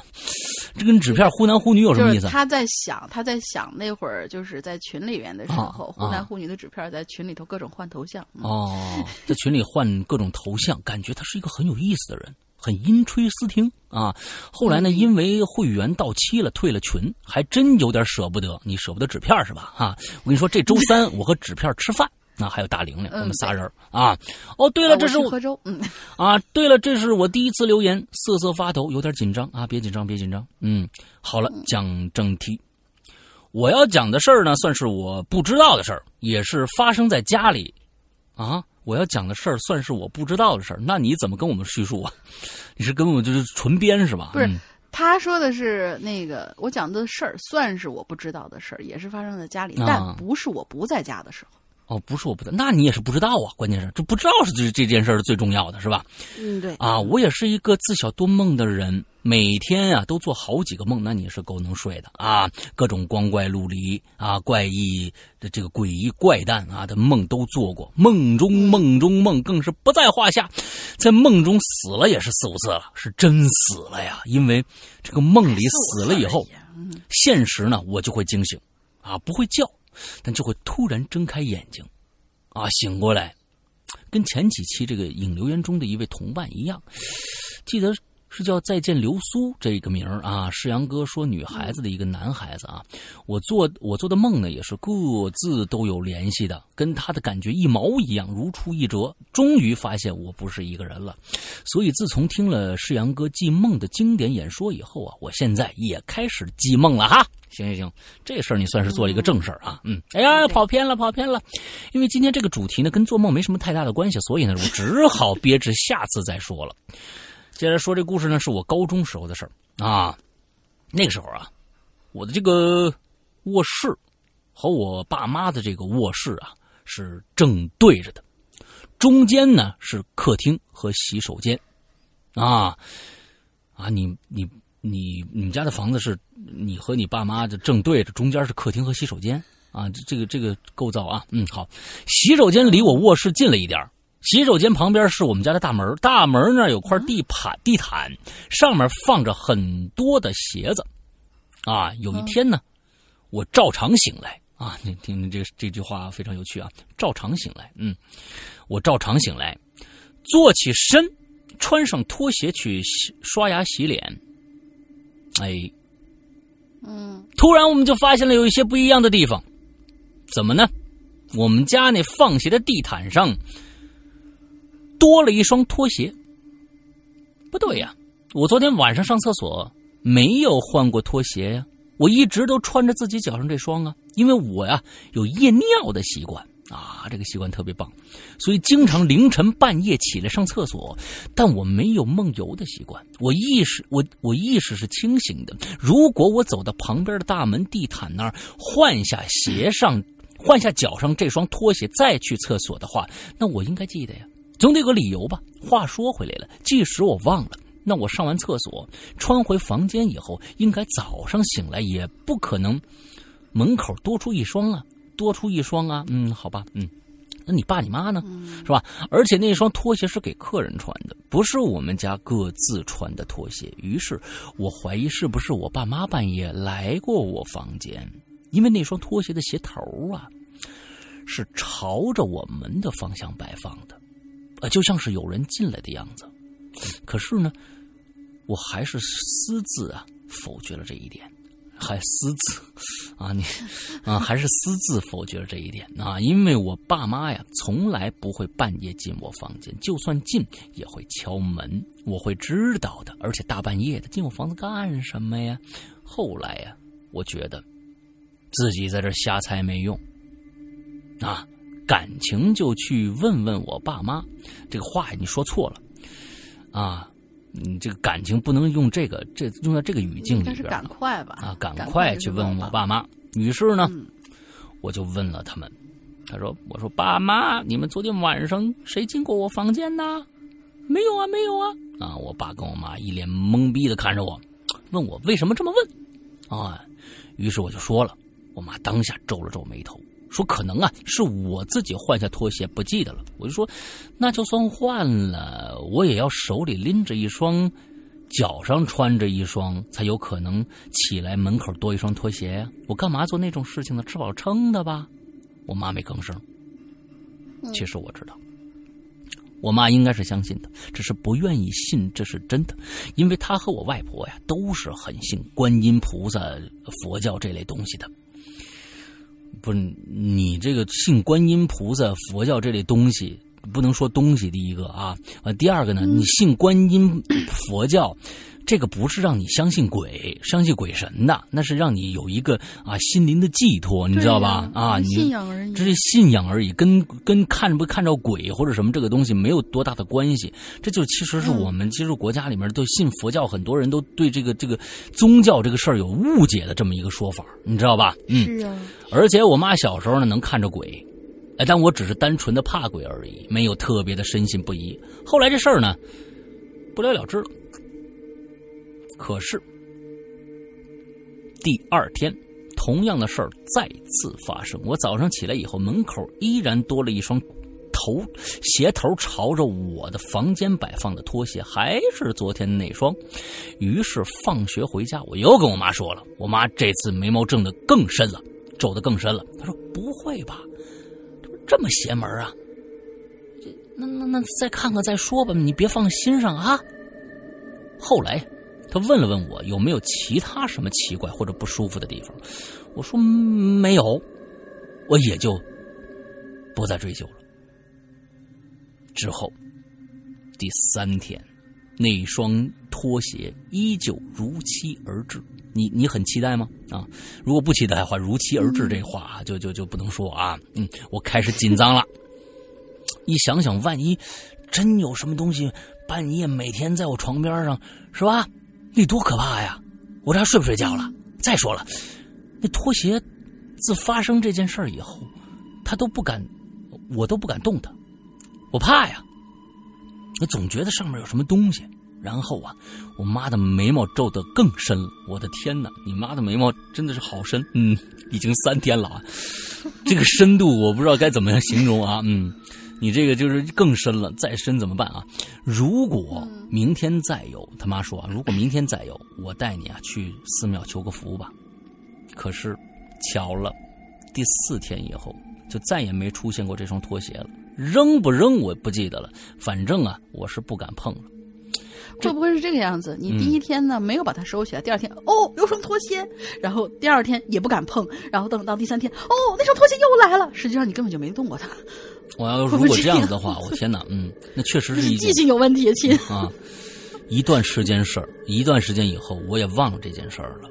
哎，有这么一天，我去找我一朋友玩他呢是一个走读生，住宿舍的，我就在他上铺啊躺着跟他聊天。哦，看来是一个女孩子啊，因为他用了一个她，女字她，边玩手机边聊天然后啊总是一阵一阵的这个，我觉得这个。床啊，在不停的晃，啊，我还以为床震，是吧？啊，我以为他是 人家说的是抖腿 啊啊，我以为是他在抖腿呢啊，就没说什么。后来是越晃越厉害，这个时候我觉得是床震了啊，嗯，够了，我都开始跟他一起摇起来了，并且我还在说话呢，于是我就忍不住，我就问，我就我就忍不住我说，哎，那个你能不能别抖腿了？我都头晕了，一直晃啊晃的。底下那位说了：“我没抖啊，我一直就这么躺着来着呢，我从来没晃过呀。不信，你下来看看。”哎，他有点不解的回答我啊，然后是恐怖的一两秒钟的沉默。我就问他：“我说，你没感觉床一直在晃吗？就就我跟你讲抖腿那个时候。”没有啊！我操，你别吓我啊！又是恐怖的一秒钟的沉默。哎，之前也晃了，你一点感觉没有吗？没有啊！话音刚落，我马上就叫了：“哎，你看，你看，现在又晃起来了，你感觉到没有啊？”我依旧是。仰卧在床上，然后我又感觉到整张床都在摇晃了。我期待他说是真的，这一句话，我期待他说真的，哎啊，真的在晃哎，这一句话就能让我安心了。可是他整个人都方了，加快语速说：“没没有啊，你你快，你快点坐起来，现在。”马上，马上，你别躺着了，快快快坐起来！然后我整个人腾的一下我就坐起来了，接着就目瞪口呆。他很紧张的就还在问我，他说：“哎，你那床还在晃吗？”没嗯嗯，不晃了。等等等等，他紧张的问道：“没没有了？”然后我真的是吓死了，后面也不敢继续躺在床上了。之后我就干脆坐到了他旁边聊天压压惊，因为我这个朋友啊也是特别信佛教的，鬼神这的这些呢他都懂一些啊，所以呢这方面我也是很听他的话。但是既有安全感的同时呢，又真的好吓人啊！再再说一遍，佛教不是迷信，OK。嗯，不要把佛教和迷信混为一谈，OK？啊，这个就我觉得是对佛教是非常非常大不敬的一件事情啊。嗯，回家以后，我就跟我妈说这事儿了。我妈二话不说，少废话了，跟我求福去吧。后来呢，我们去了寺庙，我妈跟那个和尚说了几句，我不知道该叫赐福的人叫什么，我也不太懂这方面啊，方丈啊、法师啊、道士啊，不是你这好家伙。啊，住武当山，找道士，住武当山办事处啊，这个 大喇嘛什么那个啊啊，什么这个这个啊，嗯，方丈啊，法师道士，你不能瞎说啊，就就就和尚吧啊，就是自己。然后人家赐了福以后，你就说啊，谢谢神父啊，谢谢神父啊，真是。反反正呢，他念叨了几句呢，往我脑门上点了几下，我正在想他该不该会把我那个把把那个符啊贴我脑门上呢。那得多像僵尸啊！太搞笑了，那肯定不行啊！结果呢，还好他把一张符递给我妈，说压在我床底下就没事了。回去以后呢，我妈照做了。当天晚上我快睡着的时候，半睁了一下眼睛，发现我身边的被子就开始变形了。擎天柱，我刚想说呢，擎天柱啊，嗯，啊，大黄蜂逐渐变成了一张扭曲的人脸，然后我就开始害怕了。想该不会又被鬼压床了吧？然后我使劲让自己睁开眼睛，看向了天花板。突然就听见有人在我耳边开始说话。他说的是什么呢？就俩字儿，重复的说：“完了，完了，完了，完了。”我皱皱眉头啊，完了什么完了？然后就更加害怕了。那一夜怎么过去的，我是不知道的。第二天醒来就跟我妈说了，她说呀，可能是符起作用了，别叫我多想。好吧，那我就不追究了。不过之后一段时间呢，确实挺太平的，没看见或者听着什么奇怪的或者恐怖的事儿。但过了一段时间，这些东西又开始反复出现了。这些，这些是后话。以后如果有契合的主题，我再拿出来讲吧。哎，你看，没有契合的主题了，不许挖坑。要么你就一一块讲完，因为我猜不到你下一次什么才是契合你的主题。对对对对，完了之后我是要么就另开帖给我讲完。挺长的一个故事啊，还这还看来是个挺长的故事。但是呢，呃，这位小朋友啊，这个小粉丝呢，一定要要端正一下态度啊。对宗教来说啊，它不是迷信。啊，宗教也有很多的是，为什么啊？我们是有可以有自己的宗教信仰的，因为但但是不能讲迷信呢，对吧？啊，这个这个东西真的宗教不是迷信啊！多谢看了到看到最后，辛苦世阳哥、龙玲姐，超喜欢世阳哥的人设和龙玲姐萌萌的声音。鬼影加油！我的人设怎么了呢？嗯，鬼影，我继续挺你，做你们忠实的小粉丝，祝节目越来越红火，谢谢。OK。那我也祝你这个千万不要再有拖鞋，还有正面完了这个事儿发生了啊！因为这件事情确实还是挺打扰啊生活的。OK，下一个是的，下一个叫银风，嗯，很嗯那个什么的名字，很什么的名字？你说清楚了。诗情画意的名字啊？哦，好吧。比如说听雨，比如说银风，这样都比较有诗情画意的名字。为什么你要嘲笑你的？不是，对不起，我就是想没有要嘲笑你的名字了。你你把这解释清楚啊！你今天不解释清楚这个，你为什么刚是 银风？为什么有这样的一个举动？嗯，不知道。好吧，好吧，好吧。尴尬而不失礼貌的微笑吧。啊，好吧，好吧，我来接着讲吧。啊，Sorry，银风他就是在嘲笑你啊！你自己你们俩单聊。没有啦。好吧。不许黑我。山哥、龙玲姐，你们好，我是潜水了不知道多少年的鬼友，二百八十年。我记得我刚开始听《鬼影人间》《鬼影人尽》的时候，嗯啊，好吧，下次要检查错别字啊，同学。嗯嗯，还是个小学生呢，现在我已经是高中生了，那你得检查错别字，我告诉你。嗯，这种感觉不能用言语来形容啊。嗯，什么叫不能用言语来形容？就是你老了呗。好了，你看，我觉得他就是针对你啊，银风啊，我跟你说，好啊，切入正题，这个小文章的名字叫做《家》。嗯，我呢是一个资深的恐怖爱好者，打小就被我老爹忽悠着看林正英啊什么的僵尸片儿，当时啊吓得可不轻呢。每次我跟小朋友们一起玩耍的时候，就看到看到阴暗的楼道，总想总要大喊一句“祖师爷救命”。啊，换做现在的我，看到这样场景肯定乐了。可是我的伙伴们或许不懂，还觉得我这样子还挺有气势的，跟着我一起喊“祖师爷救命”。啊，瞧你这些不省心的东西，嗯，对，一群中二青年。但最近这几天发生的事儿啊，就跟我上面喊的这句话真有关系了。嗯，你看祖师爷怎么着你了？我是一个还挺爱干净的男生，每当呢我做完作业，总要检查一下我的桌面上呢有没有留下一些垃圾，有的话呢就把垃圾清理清理掉。可最近的几天，我是确认我的，呃，我是清理过我的桌面的，但是第二天早上起来做晨读的时候，总能发现我的台子上啊会出现那么一小撮儿的头发。有人暗恋你，嗯，对，结发结发嘛，人家这是在对你表白耶。哎，还是个很传统的女孩子嗯，对，啊，我很好奇啊，这撮头发哪来的？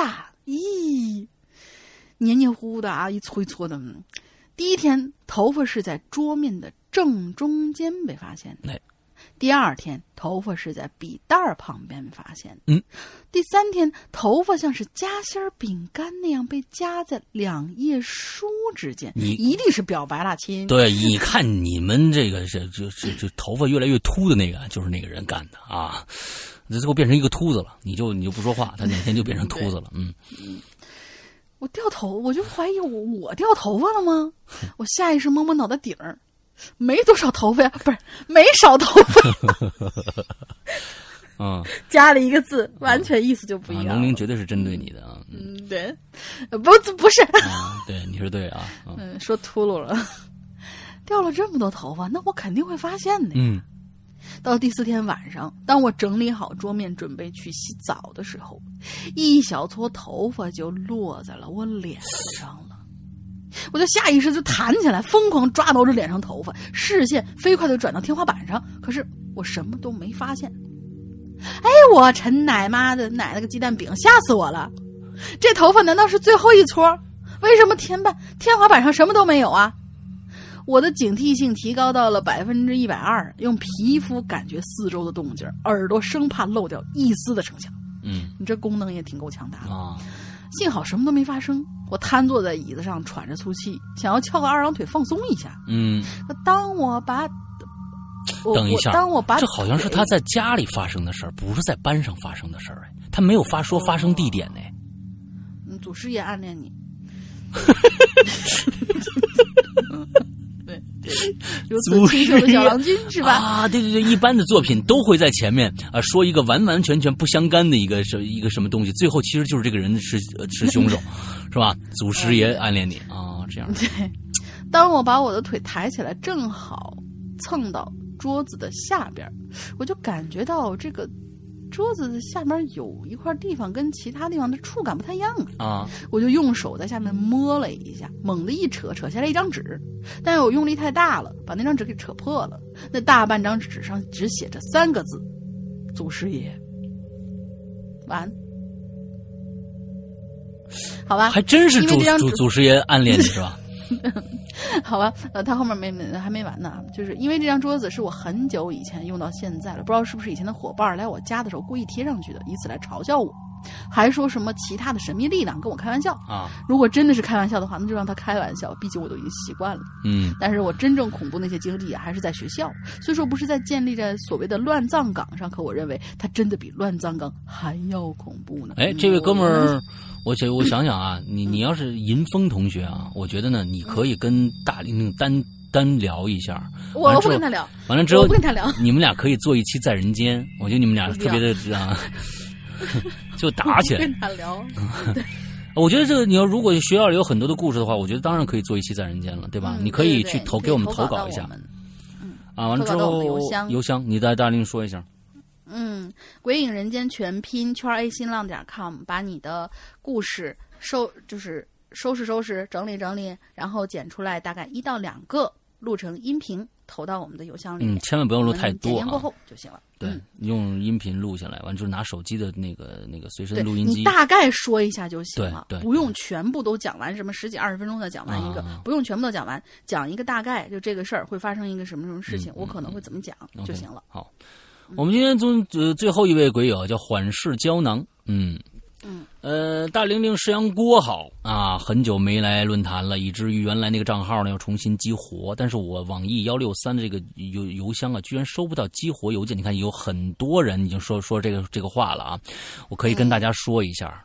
啊、你们永远收不到这个激激活的这个邮件啊，因为我们就没有这个功能。但是不知道为什么最开始设立这个这时候非要呃，我们不我不知道，就是我们最开始旋转做这个，它可能是要呃显得我们非常强大吧，有这个这个这个激活这个功能，其实是没有的，其实是没有的。嗯它但是它它是设立一个，就是说你长时间不登录的话，我就把你屏蔽掉了啊，是这样有有这样的嗯功能。对这个功能是有的。啊，但是呢，我们是在想，就是因为我们有可能以后我们所有的 A P P，等我们最新的 A P P 上线啊，以后加安卓加苹果，我们全部会有会要跟你的手机号绑定。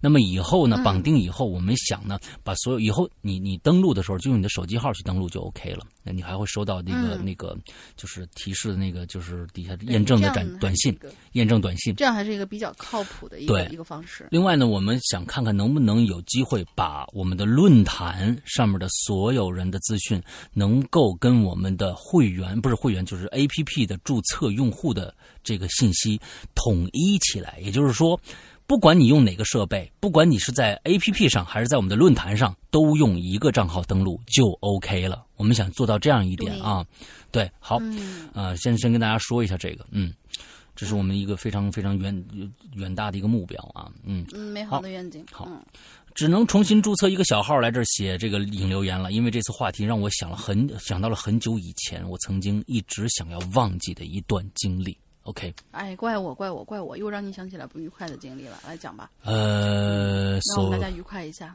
所谓家呢，本来应该是一个温暖的港湾，但在我读初二的那一年呢，嗯、家里似乎呃成为一个想要逃离却不得不硬着头皮每天面对的深渊。因为当时父母的婚姻几乎破裂了，两天一小吵，三天一大吵。我放学回家呢，常常面对着一家被砸碎的锅碗瓢盆，自己默默的去收拾之完，呃，收拾完之后呢，再去附近的麻将馆把我妈呢，呃，拽回家烧饭，而我爸一般会在深夜夜这个醉醺醺的回来。这样的日子不知道持续了多久，直到初二的下半学期的一天。那天呢，我和往常一样回到家，进门就看到厨房门口白色的瓷碎片撒了一地，也没多想，拿拿起门边的这个扫帚，准备打扫。可当我走近的时候，才发现那些白色的碎片的中间呢，有一堆黑乎乎的东西。以为厨房门口比较黑，乍一看也不知道是什么，我就弯下腰仔细一看，居然是一大把的头发。顿时心里就开始砰砰直跳了，怕是爸妈打架出了大事了。接着我就壮着胆子想确认一下，我小心的捏着那把头发提起来，发现这头发很长，像是有人特意盘起来放在那儿的。啊，当时我心里很奇怪啊，呃，我我妈头发好像也没这么长，那得站直了才能把这头发完全提起来呀、估计得有半米呀、捏在手里沉甸甸的呀。我心想，难道这这是龙鳞的头发吗？咦，不是，呃，嗯跟我有什么关系？你的头发就那么长啊？好吧，这是我下意识的往往这把头发的根部看了一眼，这一眼直到现在依然是历历在目啊。那是一小块类似头皮的东西，但有着一种很难描述的颜色，大概介于青色和蓝色之间。这这让底部附着的暗红色的，像是毛细血管的东西显得特别的显眼。时隔这么久了，想起这个场景，依然让我有些不寒而栗。而在当时，我第一个反应就是扔下这东西，夺门而出。那个时代还不是人人都有手机，我只能飞奔着去了麻将馆，找到我妈，和她说明了事情的经过。她带着一脸的疑惑和我回到家，当看到我没有关关的大门，顺手就给了我一下。和常见的灵异事件一样，我妈在地上没有发现任何的头发或者奇怪的东西，我是百口莫辩呐。但从我妈看我的眼神中，似乎流露出满满的愧疚，估计是觉得他和我爸天天吵架，让我变得不正常了吧。的确这样，我爸妈收敛了很多，虽然他们的婚姻最终也没有维持几年，但是几乎再也没吵过架了。而我再也不敢一个人待在家里了。初三开始就申请了住校，虽然住校的时候也并不太平，但那好歹也有很多的室友陪着一起经历呗。这些故事呢，以后再讲吧。最后呢，祝鬼影越来越火。最后每周呢，最好每周呢都能听到小伙伴做客《鬼影在人间》，分享精彩的故事。嘿嘿嘿，OK。不是，我看到你最后这几句话，我就很不开心了。嗯。什么叫我在大学校的住校的时候有好多室友陪着一起经历的事儿？以后有机会再讲。嗯，那我上一期那些跟兄弟们一起经历的故事的时候，你跑哪儿去了？哦，看球去了吗？哦，那个可能可能可能看球。我很我我很不开心，你知道吗？那你就再留一次。虽然我虽然我对你的这个这这这个经历深表同情，嗯嗯，但是真的嗯。呃，不回帖的这个事情让我很不开心。嗯，对对对，所以其实啊，我是我是认为，就是婚姻这个事儿，一也一定，如果父母父母因为感情破裂，会一定会给孩子们造成啊很多很多的影响啊。这个其实是在过去呢，很像是一件大事来的，但是现在呢，呃，感觉上好像啊，因为现在做父母的很多都是八零后了，完了之后孩子也挺大的了，呃。感觉上好像孩子不会怎么样啊，之后或他们现在也都习惯了或者什么，其实一样的，一模一样的。因为你你这样的一个选择，一定会对家里人，因为有感情，感情这个东西一直维系在你们之间的。你只要触碰了感情这一块的话，那一定会给另外一方。那为什么你和你的老公会吵成那个样子呢？没有感情，你们没必要吵架呀。对不对？所以其实我觉得，所有的东西，爱与恨都是因为感情造成的。所以其实真的是需要考虑一下孩子们的感受。如果真的是在家要吵架的话，尽量背着孩子吵吧。嗯，背着孩子跑，没有什么，就这样，对于任何人，对于一个家庭来说，都没有什么任何太太多的好处来说的。大打出手这种，也也也也千万一定一定一定要避免。这个，你说你砸了一家烂摊子，然后你一个出去打麻将了，一个出去喝酒了，让孩子回来收拾这个烂摊子，孩子怎么会怎么想？对对对对对，其实这个其实啊，也能看看得出来啊。我觉得真的发火的话。嗯，有两种表示吧，有两种表现啊。有很多很多的人呢，呃，是为了，呃，就是在吵架的时候占一个上风，所以要砸东西，啊，很多人都砸东西，对。但是有些人呢，呃，砸东西是真生气了；有些人砸东西就是为了我告诉你啊，你别来惹我啊，我可厉害着呢。咱们从砸的东西就能看得出来，啊，随手拿起一包烟。砸在了地上，火机爆炸了。哎，这是一种啊，随手拿起了自己的手机砸在了地上，手机爆炸了。这是两种完完全全不一样的反应方式。砸手机那人肯定是真生气了，你知道吧？啊，旁边有一个手机，哎，这手机其实离他更近啊。完了之后，他就跳过手机，拿了后面一个烟灰缸砸在地上，那一定是我跟你说，你别那什么，他还有理智的，你知道吧？啊，他还想，嗯，我还是砸一便宜的吧，嗯。嗯，啊，所以就是说，不管是什么怎么怎么样吧，反正在孩子面前尽量少发火啊，对谁都不太好。OK，好，我们今天的全部节目呢，就到这儿就结束了。我们说今天的时间，我觉得还是挺长的啊，我就感觉对，今天还挺长。主要是闲班多嘛。啊，闲班多一点，看看说的是有没有营养的东西，这也是很重要的啊。OK，那我们今天的节目到这儿结束了。那最后还是要跟大家说一下我们这个牛逼的这个呃会员制啊，然后会员呃这个服务，之后请大家呢所有的感兴趣的朋友呢可以关注一下，我们现在目前只有我们苹果手机，再过一一个多月，我们的安卓也会上线，安卓也会上线上，安卓还没有上线啊，到时候就所有的手机都可以购买我们的会员了啊。其实很多很多安卓用户都憋着呢，每一天问你们什么时候出，什么时候出，什么时候出。我们也是，我们还是在，在在在做这个，我们在在做内测啊啊，快了，快了，真的快了啊！之后呢，大家呃，如果现在有苹果手机的话，这个星期非常非常建议你这个星期去尝试购进我们的会员，因为我们这这个星期还有一个活动会在我们的新浪微博上啊，新浪微博上搜索“归影人间”就可以搜到我们，关注我们就可以参与到这个活动里面来。完了之后呢，我们会在置顶帖里面，置顶帖里面有一个游戏规则。之后，你可以把这一星期新加会员啊，这我这次我们只对新加会员进行开放，就是以前没有买过会员的朋友，完了之后呢，我们是鼓励更多人来加入我们来。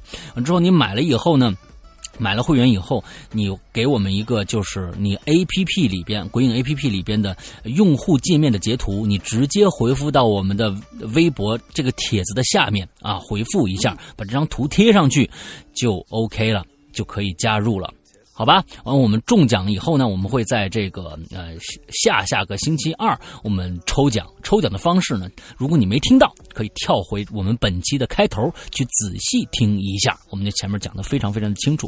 OK，那我们购购买我们的会员呢有两种方式，第一种方式，首先啊，呃，你可以在苹果手机里内购的啊，那就直接就付款了，二三八一年。还有一个，但是苹果呢，它是要收百分之三十的费用的啊，非常非常的。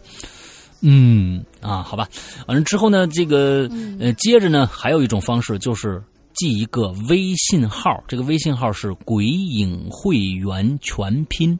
鬼影会员全拼啊，这样的一个一个东西，完了之后呢，你加这个，完了之后，我们的英子就会热情的接待你。但是呢，呃，我们并不是实时的，就是你一加 会员，你一加好友，我们就会招呼你，可能会等一小段时间，因为英子也有也有工作啊，所以他有他自己的事儿，所以呢，稍微等一等，他会来来光就不是光顾你啊，不是你光顾他啊，他也不是，他就会他就会。招呼你的啊，大爷来啦！完时候来来进来看看啊，什么之类的哈，就是嗯啊，就会就会哎给你加会员啊，你可以点他啊，嗯哼，这就就我们都是什么什么什么行业啊？什么乱七八糟？嗯，对，OK，大概就是这样子，完了之后就可以加到我们的会员了。OK，那我们今天的节目到这儿，哎，不是不是，进群密码，嗯，进群密码就是我们这一次的。呃，买呃就是新购进会员赠送我们就是抽奖赠送我们的潮牌 T 恤和功夫衫的这个活动是几号结束？哦，几号结束是吧？对，我们开头是说了的。嗯嗯嗯，对，说确实。如果你们喜欢跳闲班的这些人，麻烦退回开头去自己听。哎，好好好，哎，几号结束？OK，那今天的节目到这儿结束，祝大家这周快乐开心，拜拜，拜拜。